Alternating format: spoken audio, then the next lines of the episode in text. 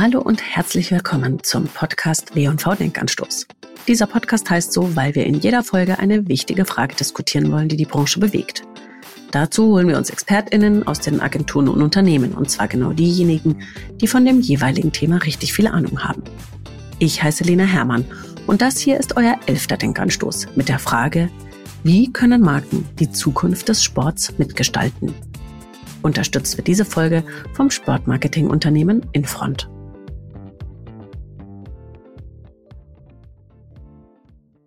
Mein heutiger Gast ist Markus Sautner. Als Managing Director von Infront Germany verantwortet er das Deutschlandgeschäft. Infront Germany ist unter anderem für die Vermarktung von Medien- und Sponsoringrechten für Sportveranstaltungen verantwortlich. Und im Herbst 2021 hat Infront das Buch Brave New Sport gelauncht. Darin geht es unter anderem um die Frage, wohin sich der Sport in den nächsten 30 Jahren entwickeln wird und wie sich Sport, Technologie und Gesellschaft ergänzen können. Ich freue mich sehr, dass er heute da ist. Herzlich willkommen und hallo, Marco. Hallo Lena, guten Morgen. Wir wollen heute ein bisschen darüber sprechen, wohin sich Sportkonsum, aber natürlich auch Sport selbst hin entwickeln werden. Wird es denn nicht mehr so sein, dass wir morgens die Laufschuhe schnüren und eine Runde durch den Park rennen, abends Sportsendungen anschauen und am Nachmittag in die Stadien und Arenen pilgern, um uns ein Live-Match anzugucken? Naja, also erstmal hoffe ich doch sehr, dass die Menschen auch zukünftig morgens laufen gehen und natürlich auch Fußball im Fernsehen gucken oder welche Sport auch immer und vor allem voran auch bei den Live-Events vor Ort sind. Ich glaube, das, was sich einfach ändern wird, dass die Art des Konsums sich anpassen wird. Die, die nachkommen, konsumieren eben genau das komplett anders, als wir es vielleicht gelernt haben oder gemacht haben. Und ich denke, dass das Laufen am Morgen wahrscheinlich auch abgelöst werden kann durch einen Personal Trainer, der eben nur noch virtuell da ist. Und meine Kids schauen sich kein Fußballspiel mehr 90 Minuten an, leider Gottes. Also deswegen, sie konsumieren eben das komplett anders, indem sie sich eben eher kleinere Ausschnitte oder die Highlights anschauen. Das findet oft eben auch über andere Plattformen statt als über das klassische TV. Und das, was glaube ich persönlich, das hoffe ich auch sehr, sich nicht ändern wird, ist, ich glaube, die Live-Events werden einfach trotzdem weiterhin extrem nachgefragt sein und werden, weil eigentlich geht es ja schon darum, dass man dabei sein will, wenn etwas Gutes, Cooles passiert, die Stimmung toll ist und irgendwer gewinnt, verliert oder man mitleidet oder man einfach nur Fan ist. Und ich glaube, das wird nicht nach.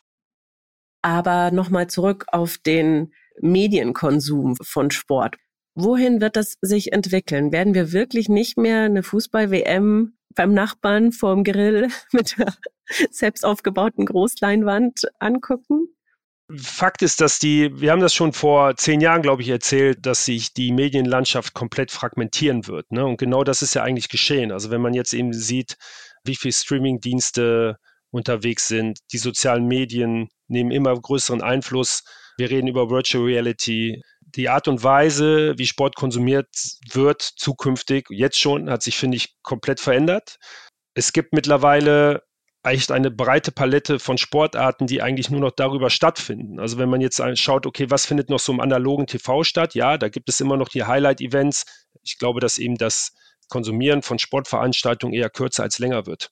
Was bedeutet das denn für Marken, die auf Sportsponsoring setzen und das auch in Zukunft tun wollen? Die müssen ja ganz stark auf diese Entwicklung reagieren. Ja, das exakt, das müssen sie. Also das ist natürlich auch eine, eine große Chance. Ne? Ich finde schon, wenn man weiß, wie man erreichen möchte, welche Zielgruppe man bespielen will, dann weiß man eben auch, dass sie beispielsweise nicht 90 Minuten vorm TV sitzen wird, ja, sondern dass sie eher in der Highlight-Berichterstattung stattfindet. Und dann muss man eben seine Kontakte darüber generieren, da wo man eben weiß, okay, da sind die Jungs und Mädels gerade und da werde ich sie erreichen. Ja? deswegen muss man überlegen, wie man seinen Plan anpasst. Das ist das eine.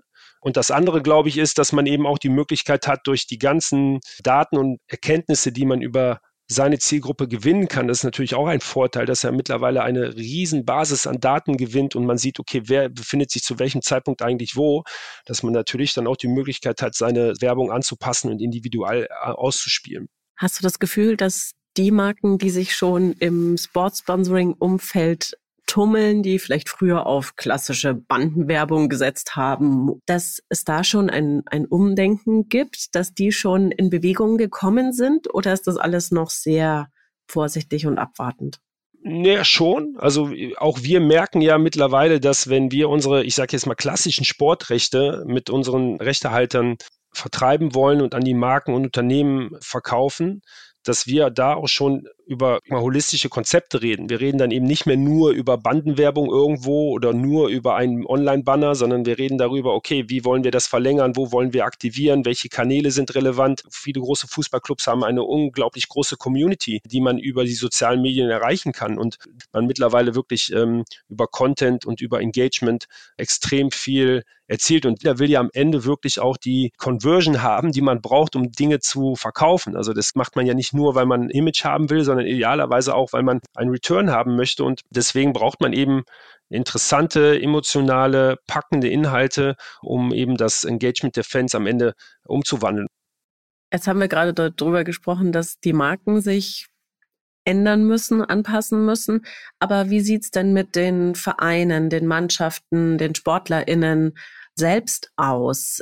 Findet da eine Veränderung statt, beziehungsweise muss da eine Veränderung stattfinden, um auch attraktiv zu bleiben für Marken und Unternehmen und Sponsoring?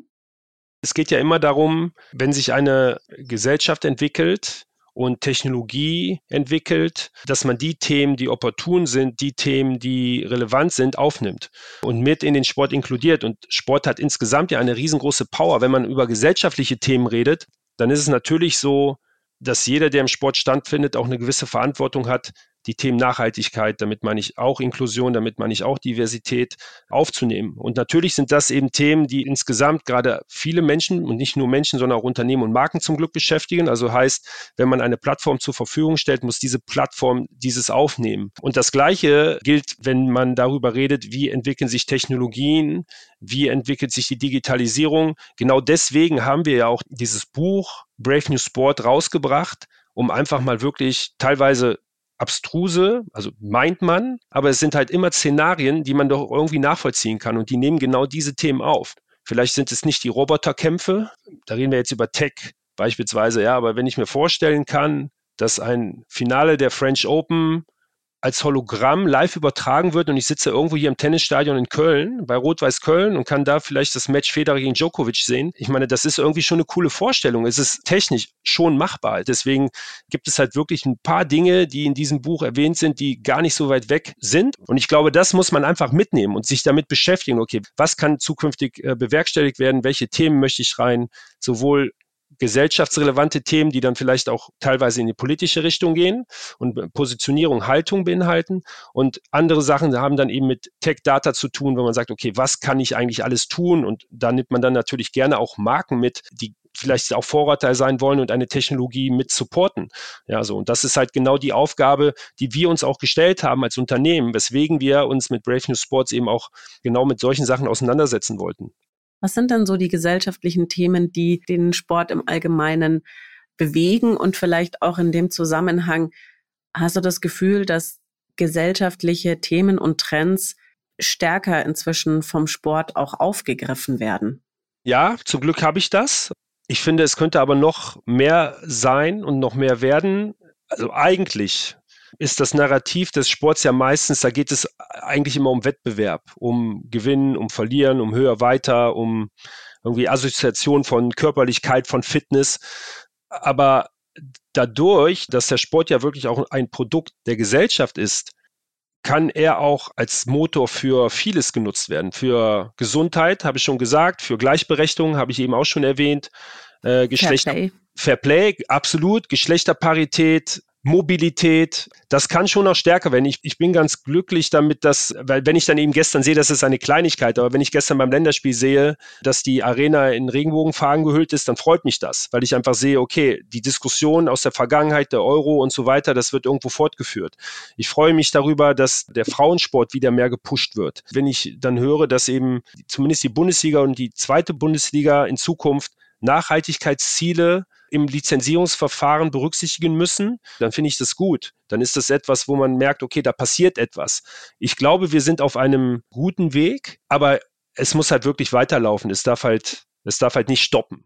Das ist ein sehr gutes Stichwort, denn das Thema Politik und Sport kam jetzt natürlich schon zu den Olympischen Spielen auf, Anfang des Jahres in China. Und wird sicherlich Ende des Jahres erneut aufkommen, wenn die WM in Katar stattfindet. Gleichzeitig berufen sich vor allen Dingen natürlich die Verantwortlichen immer ganz schnell darauf, dass eben Sport nicht politisch ist. Das ist ja schon auch eine ganz große Diskrepanz und für die Marken selber, die sich da auch im Sponsoring positionieren, auch gar nicht so ganz einfach. Ja, absolut. Also meistens ist es so, dass die Marken und die Sponsoren, die sich dort positionieren, ja nichts dafür können, wo etwas ausgetragen wird. Ähm, jetzt sind Olympische Spiele mehr oder weniger werbefrei. Das ist bei einer WM oder bei einer Euro im Fußball natürlich überhaupt nicht der Fall. Ich selber finde es auch extrem schwierig. Ich finde eben, dass man diese Doppelmoral, also Politik und Sport, es gibt so viel Politik im Sport und dann zu sagen, man darf Sport nicht politisch machen und somit darf man nicht über den Standort Katar diskutieren, wie, wie es getan wird, finde ich unmöglich. Kann man, kann man von keinem verlangen und ich finde es total legitim, dass man, dass man diesen Standort als Spielort kritisiert und dass alle die, die sagen, ich boykottiere das, kann ich total nachvollziehen. Würdest du Marken, die sich Sportsponsoring engagieren, raten, dass sie diese gesellschaftlichen Bewegungen wirklich auch proaktiv mitgestalten und damit vielleicht auch den Sport sozusagen noch ein bisschen mehr pushen Richtung ja, gesellschaftliche Veränderungen?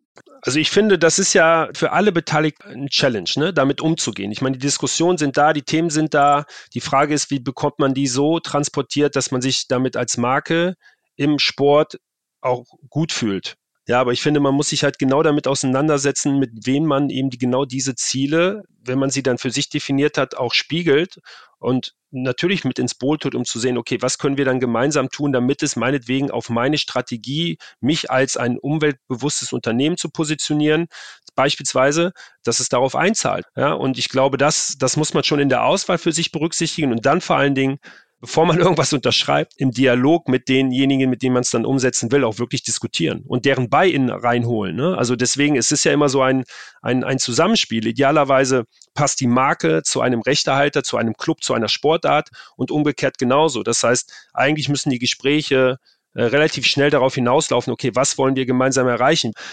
Ja, so und das ist eine, finde ich, eine große Herausforderung, aber eigentlich ist sie nicht so schwer zu lösen. Es ist einfach nur, es steckt wie immer viel Arbeit dahinter und man muss sich extrem gut austauschen und von Anfang an früh genug zusammenarbeiten. Im Vergleich zu früher, wo Marken sich draufgesetzt haben auf einen Club, auf einen Sportler, auf ein Team und deren Attribute, deren Imagewerte für sich selbst genutzt und verwendet haben, muss es jetzt und auch in Zukunft viel mehr von Anfang an ein Miteinander und auch ein gemeinschaftliches Erarbeiten von Positionierungen, von Imagewerten, von Geschichten, die man erzählen will, geben, damit dann eben wirklich alle Seiten, wie du gerade gesagt hast, sowohl die Sportausübenden als auch die Marken, die sich draufsetzen, die Rechteinhaber, die Vermarkter, die VeranstalterInnen, ja, wirklich gemeinsam die große Sache vorantreiben. Ja, absolut. Ich glaube sogar, dass es interessant ist, wenn man bei dem Thema Athleten bleibt, dass es ja auch nicht immer die Athleten sein müssen, die äh, weltbekannt sind, weil sie einfach in ihrer populären Sportart top, top, top sind. Die sind eben auch top, top, top teuer und auch nicht immer vom Image so toll, außer dass sie natürlich eine riesen äh, Followerschaft haben. Ja, das ist klar. Aber ich finde es auch spannend, sich damit auseinanderzusetzen, welche Athleten, die vielleicht gar nicht so erfolgreich sind, aber eine bestimmte Haltung vertreten, das wird am Ende wahrscheinlich effizienter sein weil den Input, den man reingibt, monetär, ist wahrscheinlich nicht so hoch wie natürlich bei den Topstars, aber der Output, den man generieren kann, ist extrem gut und auch da kann man mega coole Stories erzählen.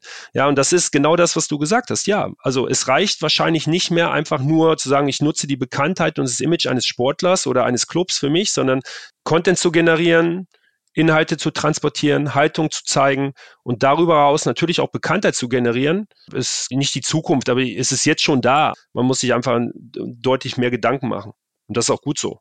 Aber dann jetzt vielleicht noch zum Schluss von dir den absoluten Geheimtipp. Hast du eine Sportart, wo du sagen würdest, die entwickelt sich gerade irgendwo hin, wo es wirklich gut und attraktiv und lukrativ wird? Es gibt viele, viele Sportarten, die man sich anschauen könnte, um darin wirklich noch mehr zu machen, auch als Marken. Das muss nicht immer Fußball sein. Das kann durchaus auch Basketball sein, hat eine sehr junge Zielgruppe.